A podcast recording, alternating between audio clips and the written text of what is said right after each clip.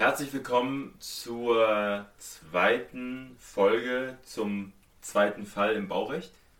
Letzte Folge haben wir die Grundlage für den Fall geschaffen. Das heißt, wir sind noch nicht per se in den Fall eingestiegen, sondern haben uns mit dem Thema Drittschutz auseinandergesetzt, weil das relevant wird für den Fall selbst und haben da mal die theoretische Grundlage wiederholt.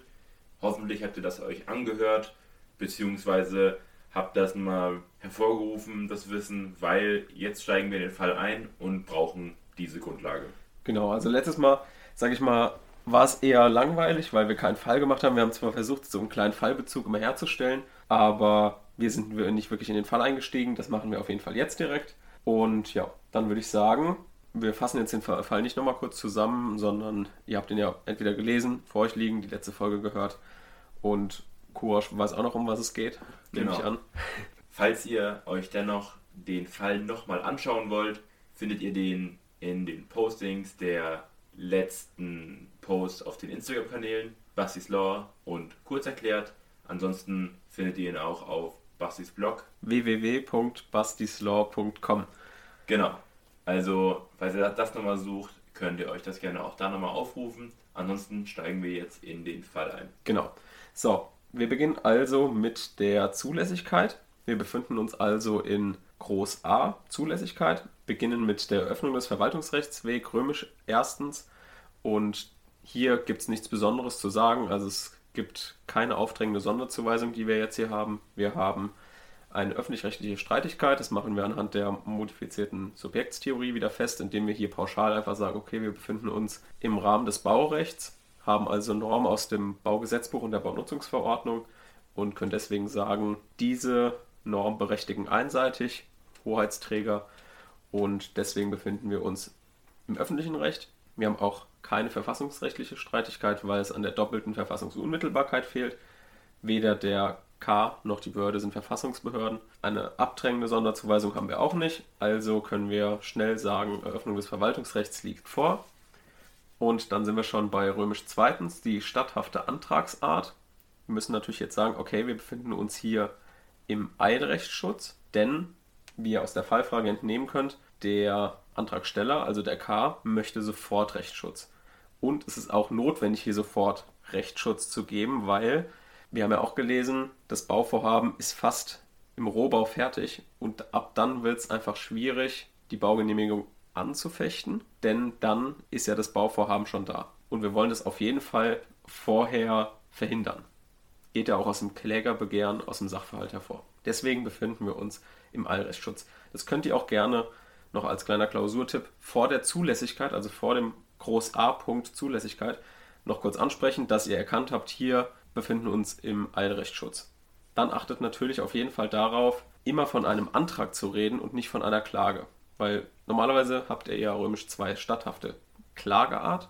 Jetzt muss es aber auf jeden Fall Antragsart heißen. Genau. Und die statthafte Antragsart richtet sich nach 122 Absatz 1, Absatz 2, Satz 2 und 88 VWGO nach dem Klägerbegehren.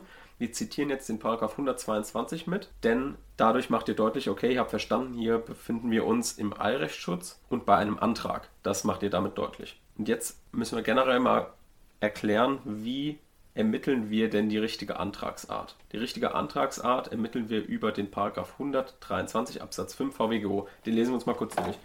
Genau, der legt nämlich fest, die Vorschriften der Absätze 1 bis 3 gelten nicht für die Fälle des Paragraphen 80 und 80a. Das heißt, hierüber grenzt man die zwei möglichen Antragsarten ab.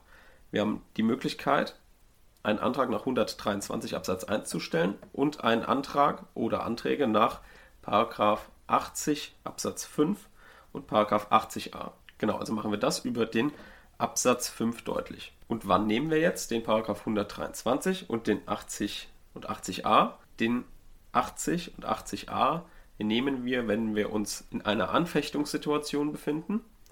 Und den Paragraph 123 nehmen wir für den Rest. Das heißt, für Leistungsbegehren, für Verpflichtungssituationen, für Feststellungssituationen. Für den ganzen Rest haben wir immer den 123.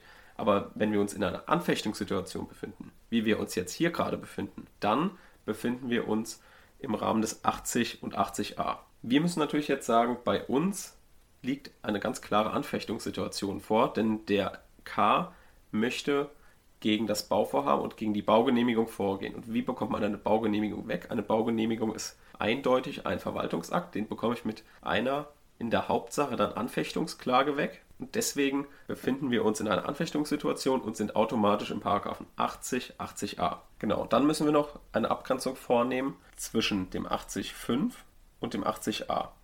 Der 80.5 ist für Zwei-Personen-Konstellationen und der 80a für Drei-Personen-Konstellationen.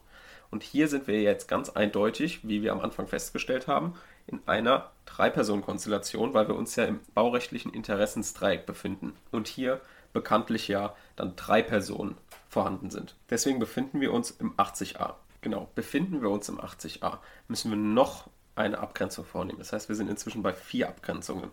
Die Abgrenzung wäre, ist der angegriffene VA für den Adressaten begünstigend und für den dritten belastend, also wie in unserer Konstellation. Der angegriffene VA, die Baugenehmigung, ist für den Adressaten, also für den Bauvorhabenden, begünstigend und für den dritten, also unseren Nachbarn, belastend. Das heißt, wir befinden uns im 80a Absatz 1. Das gilt aber abzugrenzen von dem umgekehrten Fall. Also, der VA ist für den Adressaten belastend und für den dritten begünstigend. Das ist zum Beispiel, wenn der Nachbar ein den Erlass einer Beseitigungsverfügung gegen den Vorhabenträger erwirkt hat.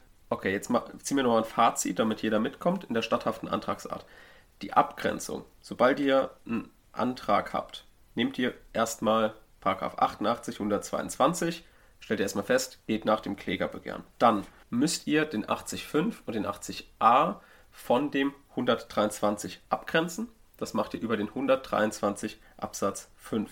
Nach dem 123 Absatz 5 ist 80 5 und 80a spezieller als der 123 Absatz 1 und 80 5 und 80a ist einschlägig, wenn wir uns in einer Anfechtungssituation befinden. Für den Rest ist der 123 zuständig. Dann grenzt ihr ab, wenn ihr festgestellt habt, wir befinden uns in einer Anfechtungssituation, grenzt ihr den 80.5 von dem 80a ab das macht ihr in entweder zwei oder drei Personen Konstellation. Und dann, wenn man noch im 80a ist, grenzt man dort nochmal vom Absatz 1 und Absatz 2 ab. Und genauso wie ich das euch jetzt gerade erklärt habe, könnt ihr das auch in der statthaften Antragsart schreiben. Das heißt, ihr springt immerhin, also nimmt Abgrenzungen nacheinander vor und führt den Prüfer schrittweise auf die richtige Antragsart Art hin. Ist so ein bisschen so ein, so ein Ausschlussverfahren, das ihr dann immer vornimmt mit diesen Schritten, die ich euch erklärt habe. Genau, und dann gibt es in der statthaften Antragsart noch einen kleinen Streit, den könnt ihr euch zu Hause gerne auch nochmal durchlesen. Da geht es darum, inwiefern vom 80a Absatz 3 auf den 80.5 verwiesen wird. Wir sagen jetzt einfach mal die herrschende Meinung, legt fest, dass der Paragraph 80a Absatz 3 in Verbindung mit dem 80.5.1 VWGO entweder die aufschiebende Wirkung anordnet oder wiederherstellt. So, soweit haben wir jetzt die statthafte Antragsart. Ich verwechsel das übrigens auch die ganze Zeit, also seht es mir nach, wenn ich jetzt die ganze Zeit zwischen Antrag und Klage hin und her, also es heißt immer natürlich Antragsbefugnis und nicht Klagebefugnis oder sowas. Okay, wir haben jetzt die statthafte Antragsart abgehandelt. Jetzt kommen wir zur Klagebefugnis. Das ist bei einem Trittschutzfall der Schwerpunkt der Klausur. Das heißt, hier müsst ihr alle trittschützenden Normen, die in Betracht kommen, also wie gesagt, die möglich erscheinen, ermitteln. Und das macht ihr über Auslegung. Maßstab für die Auslegung ist die Schutznormtheorie. Das hatten wir ja letzte Folge schon dargestellt und wenden wir jetzt auf unseren Fall an. Das heißt, nochmal ganz kurz zur Wiederholung, Courage. Wo befinden wir uns? In der, in der Regelung zum allgemeinen Wohngebiet. Genau. Und wir hatten ja letztes Mal schon gesagt, wir befinden uns also in einem Gebiet, wo es einen Bebauungsplan gibt. Dieser Bebauungsplan enthält die Festsetzungen, dass es sich um ein allgemeines Wohngebiet handelt. Das heißt, wir gehen jetzt einfach ganz systematisch nach der Schutznehmtheorie vor. Ist die Norm trittschützend, gehört der Kläger oder jetzt, wie gesagt, der Antragsteller zum geschützten Personenkreis. Kümmern wir uns erstmal um die erste Frage. Ist die Norm trittschützend? Welche Norm könnte er hier geltend machen? Er sagt ja, das Vorhaben passt nicht in das Plangebiet. Das heißt, er macht die Norm des Plangebiets auch geltend. Also das hatten wir ja gesagt, die sind generell Trittschützen, das sind die Paragraphen 2 bis 14 Baunutzungsverordnung der Paragraph 15. Die sind generell Trittschützen. Genau, hier sind lediglich Voraussetzungen, ist das Wohnen im gleichen Gebiet. Dann könnte es aber auch partiell trittschützende Normen geben, nämlich den Paragraph 15 Absatz 1 Satz 2. In dem Fall hier. Und bei partiell trittschützenden Normen müssen wir uns immer zwei Fragen stellen. Beinhaltet die Norm das Gebot der Rücksichtsnahme? Das hatten wir ja letztes Mal schon gesagt. Und ist derjenige tatsächlich betroffen? Genau. Das ist generell, wie wir mit der Schutznormtheorie eine trittschützende Norm ermitteln. Jetzt müssen wir auch noch gucken, gehört der Antragsteller zum geschützten Personenkreis? Nach der herrschenden Meinung gehört der Kläger bzw. der Antragsteller zum geschützten Personenkreis. Hier ist der jetzt Eigentümer seines Grundstücks und deswegen ist das hier nicht problematisch. Man, es gibt einen Streit, ob auch Mieter berechtigt sind, das geltend zu machen. Den lassen wir jetzt mal hier außen vor. Die herrschende Meinung sagt nur die dinglich Berechtigten. Also haben wir bei uns die Paragraphen 2 bis 14 Baunutzungsverordnung, die in Betracht kommen, weil er geltend macht, dass das Vorhaben nicht in das Baugebiet passt, wo er selbst auch ein Grundstück hat. Das ist die Frage, die wir uns stellen. Das heißt, erstmal muss jetzt, jetzt kommt praktisch wieder die Prüfung, die wir das letzte Mal im letzten Fall schon hatten. Das heißt, es muss erstmal das Baugebiet muss eröffnet sein mit dem Paragraph 29 Absatz 1. Wir brauchen eine bauliche Anlage mit einer bodenrechtlichen Relevanz. Das haben wir hier, weil es äh, eine große Tapasbar werden soll. Und dann müssen wir das Gebiet festlegen. Wir wissen, wir haben einen qualifizierten Bebauungsplan. Paragraph 30 Absatz 1 steht ja im Sachverhalt. Das heißt, wir haben auch das Gebiet festgelegt gelegt und jetzt muss man aus diesem festgelegten Gebiet die trittschützende Norm herausarbeiten. Genau, und bei uns sind diese trittschützenden Normen jetzt Paragraph 4 Absatz 2 Absatz 3 Baunutzungsverordnung. Das haben wir uns ja vorhin schon klar gemacht. Allgemeines Wohngebiet legt die, der Paragraph 4 Baunutzungsverordnung fest. Genau, die sind also generell trittschützend. Das heißt, nicht nur, wenn man eine persönliche Betroffenheit geltend macht, sondern auch, wenn man nur in diesem Baugebiet wohnt, kann man diese Norm geltend machen. Das heißt, eine Möglichkeit, dass er in seinen subjektiven Rechten verletzt ist, besteht. Das heißt, wir haben mit 4 Absatz 2 Absatz 3 eine trittschützende Norm. Genau, damit haben wir die Antragsbefugnis festgelegt. Jetzt kommen wir zum Antragsgegner. Hier ist nichts anders als sonst auch Rechtsträgerprinzip oder Behördenprinzip. Wir müssen nur lediglich darauf achten, dass ähm, Paragraph 78 analog zitiert wird, weil wir befinden uns in einem Antrag und die Paragraphen 78, der Paragraph 78 ist eigentlich für Klagen gedacht, deswegen müssen wir den analog nehmen. Das müssen wir nicht begründen, das schreiben wir einfach so hin. Dann Beteiligten und Prozessfähigkeit, ändert sich auch nichts, Paragraphen 61 und 62 VWGO. Und jetzt kommen wir noch zu einer kleinen Besonderheit. Im allgemeinen Rechtsschutzbedürfnis müssen wir eine Dreischrittprüfung noch machen. Das heißt, wir müssen erstens gucken, hat denn der K einen Widerspruch erhoben, der nicht evident unzulässig ist. Evident unzulässig bedeutet verfristet. Dann kann man ja überlegen, okay, er hat ja einen Widerspruch erhoben. Jetzt fragen wir uns erstmal, warum brauchen wir denn diesen Punkt? Diesen Punkt brauchen wir, weil wir uns ja im Eilrechtsschutz befinden. Und der Antragsteller möchte ja vom Richter, dass die aufschiebende Wirkung von Widerspruch oder Anfechtungsklage wiederhergestellt wird. Wenn jetzt aber kein Widerspruch oder keine Anfechtungsklage erhoben wurde, dann kann der Richter auch an nichts die aufschiebende Wirkung wiederherstellen. Das heißt, es muss immer etwas geben, woran sich der Richter orientieren kann und sagen, hier, dieser Widerspruch erhält die aufschiebende Wirkung und wir warten bis zur Hauptsache, entscheiden dann. Dann müssen wir jetzt natürlich gucken, ist er denn nicht evident unzulässig? Da könnte man kurz überlegen, der, wir hatten ja im Sachverhalt stehen, dass der Vorhabenträger die Baugenehmigung schon ein Jahr hat. Allerdings wurde die natürlich nicht bekannt gegeben und deswegen gilt die Frist zur Einigung des Widerspruchs ab dem Moment, ab dem der K mitbekommt, dass dort gebaut wird. Das ist die herrschende Meinung. Das heißt, er hat es ja mitbekommen, hat direkt Widerspruch erhoben, also haben wir kein Problem. Genau. Das heißt, wir haben einen Widerspruch erhoben, der nicht evident unzulässig ist. Dann müssen wir nochmal feststellen, das kann man entweder in der statthaften Antragsart machen oder man macht es, wie ich das jetzt mache, dass man kurz erklärt, okay, es besteht auch keine aufschiebende Wirkung. Das heißt, es ist überhaupt sinnvoll, dass wir uns im vorläufigen Rechtsschutz befinden. Hierzu muss, müssen wir die Paragraphen 80 Absatz 2 gucken, VWGO. Das lesen wir uns mal kurz durch. So, da anhand dessen können wir nämlich auch festmachen, ob wir uns jetzt bei, in einer Anordnung der aufschiebenden Wirkung befinden. Das heißt, es bestand nie eine aufschiebende Wirkung in dieser Sache und wir müssen sie erstmalig anordnen. Oder wir befinden uns in der Wiederherstellung einer aufschiebenden Wirkung. Dann bestand schon mal aufschiebende Wirkung, die wurde ausgesetzt. Genau, dann haben wir die, den Paragraphen 80 Absatz 2 Satz 1 Nummer 1 bis 3. Hier müssen wir eine Anordnung auf aufschiebende Wirkung stellen, denn hier bestand nie aufschiebende Wirkung aufgrund bestimmter Normen. Zum Beispiel im Nummer 3 steht, die aufschiebende Wirkung entfällt nur in anderen durch Bundesgesetz oder Landesgesetz durch Landesgesetz vorgeschriebenen Fällen, insbesondere für Widersprüche und Klagen Dritter gegen Verwaltungsakte. Das heißt, der Gesetzgeber hat bestimmte Normen in Bundes- und Landesgesetzen, die anordnen, dass bei bestimmten Entscheidungen keine aufschiebende Wirkung von Anfang an nicht besteht. Warum macht er das? Bei Fällen im Baurecht zum Beispiel haben wir eine Norm, den Paragraphen 212a, der ordnet an, der passt genau in den Wortlaut von Paragraph 80 Absatz 2 Satz 1 Nummer 3. Der sagt nämlich, dass Drittschutzklagen und Drittschutzwidersprüche keine aufschiebende Wirkung haben. Aufschiebende Wirkung bedeutet ja, dass das Bauvorhaben dann in dem Fall erstmal gestoppt wird. Aber das möchte man natürlich nicht. Deswegen gibt es diesen 212a.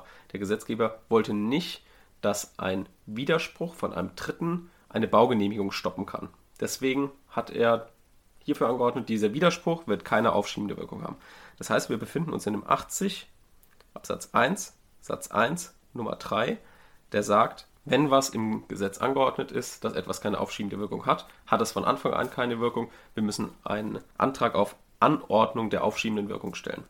Und das machen wir in dem Fall, weil bei uns ist der 212a, könnt ihr euch gerne durchlesen, Baugesetzbuch einschlägig. Okay, dann kommen wir zum dritten Prüfungspunkt im allgemeinen Rechtsschutzbedürfnis. Das ist der vorherige Antrag an die Behörde. Hier gibt es meistens kein großes Problem.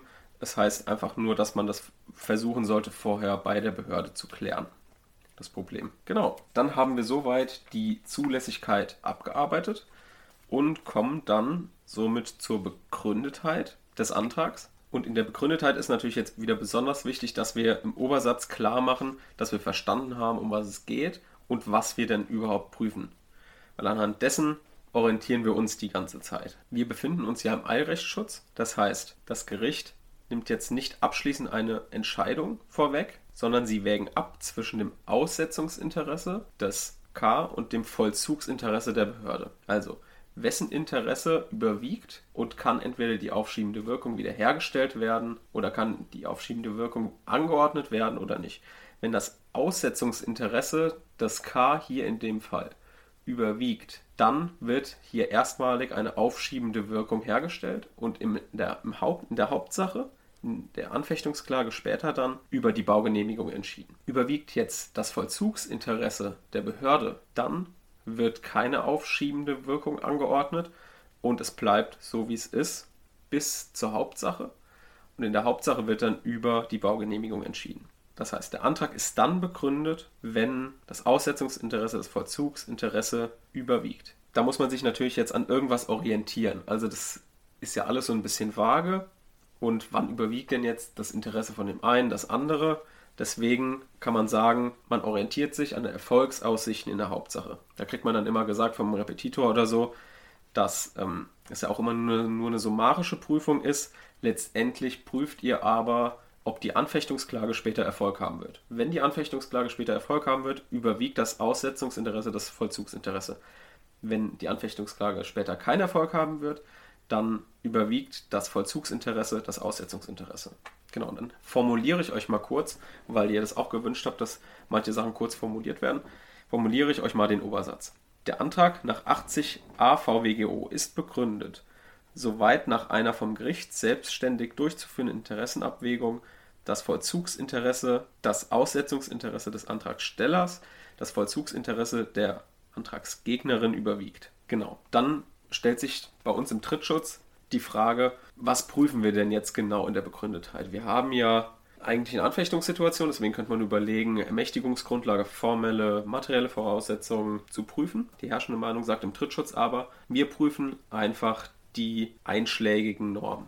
Das heißt, wir haben ja vorher schon klargestellt in der Klagebefugnis, okay, hier könnte ein Verstoß gegen Paragraph 4 Absatz 2 Absatz 3 Baunutzung vorliegen und dadurch könnte der K in seinen subjektiven drittschützenden Rechten verletzt sein. Das heißt, ganz kurz müssen wir nämlich nochmal in den Paragraphen 4 also reingucken. Ist die Tapasbar im Paragraphen 4 Absatz 2 Absatz 3 zugelassen? Das ist die Frage, die wir uns stellen.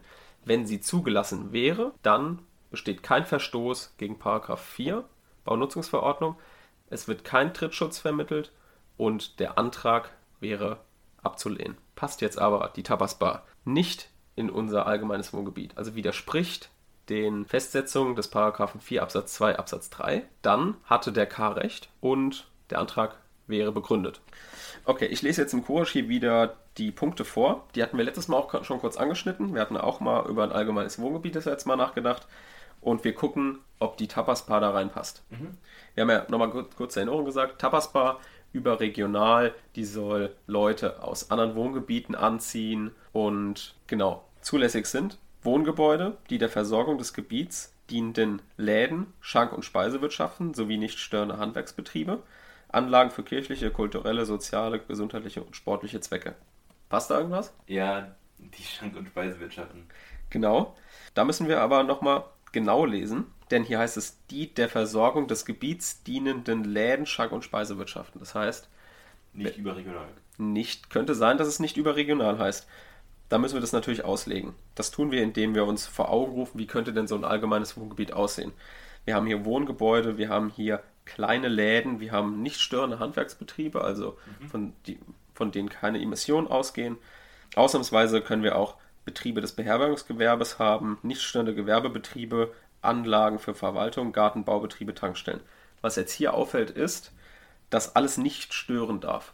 Mhm. Also alles ruhig sein muss und niemanden beeinträchtigen soll. Aber ist ja auch wieder eine offene Definition, oder? Genau, es, es regt an zur Diskussion sozusagen. Okay. Und wir haben ja auch in der Überschrift allgemeines Wohngebiet, also ein Wohngebiet. Das heißt, es soll gerade vielleicht nicht Leute aus über, Leute überregional anziehen, sondern vielleicht halt nur für die Leute da sein, die in dem Wohngebiet wohnen. Also nach dem Wortlaut wäre natürlich eine überregionale Tapasbar wohl eher abzulehnen. Mhm. Würdest du mir zustimmen? Ja. ja. Dann könnte man noch historisch argumentieren. Wenn ihr das wisst, ist gut. Historische Auslegung ist aber auch kein Muss. Aber ich kann es euch ja jetzt mal sagen. Paragraph 4 Absatz 2 Nummer 2, also die der Versorgung des Gebiets dienenden Läden, Schank- und Speisewirtschaften. Was hat der Gesetzgeber sich dabei gedacht? Der Gesetzgeber wollte die typische Eckkneipe darunter haben, wo man dann irgendwie abends mal nochmal ein Bier trinkt oder so, aber halt nicht gerade, also gerade nicht überregional Leute anzieht, sondern nur der Versorgung des eigenen Wohngebiets dient. Das heißt, die Tapasbar würde bei uns nicht reinpassen. Die Tapasbar wäre zu überregional, würde zu viele Leute anziehen, dient nicht der Versorgung des Gebiets, sondern ist vor allem wahrscheinlich gerade dafür da, mehr Geld einzunehmen durch Größe, durch Größe indem man Leute von außerhalb anzieht. Ja. Und das ist gerade nicht gewollt. Mhm. Das heißt, entweder Tabasba muss das Konzept ändern, um reinzupassen, oder sie geht in ein anderes Gebiet. Mhm. Abschließend können wir dann feststellen, der K hat hier recht. Das heißt, nochmal um es zusammenzufassen, die Tapasbar passt nicht in den Paragraphen 4 Absatz 2 Absatz 3. Und da wir dieses Gebiet hier festgesetzt haben, darf er in diesem Umfang nicht bauen, in dieser Art nicht bauen und deswegen muss man sagen, dass er diesen Fall verlieren wird, der Vorhabenträger, und der K wird Recht bekommen. Und zwar in dem Fall, dass man sagt, das Aussetzungsinteresse überwiegt das Vollzugsinteresse. Das Gericht wird die aufschiebende Wirkung anordnen. Das wäre unser Ergebnis. Genau, damit ist der Fall fertig. Gut, dann vielen Dank fürs Zuhören. Genau. Wir hoffen, ihr hattet Spaß und konntet was mitnehmen. Und dann hören wir uns in der nächsten Folge wieder. Genau, da wird es dann um die Abwandlung gehen. Hatten wir, ähm, können wir dann auch nochmal ganz kurz vorlesen, weil das war ja nicht viel. Und ja, genau. Bis zum nächsten Mal. Bis zum nächsten Mal.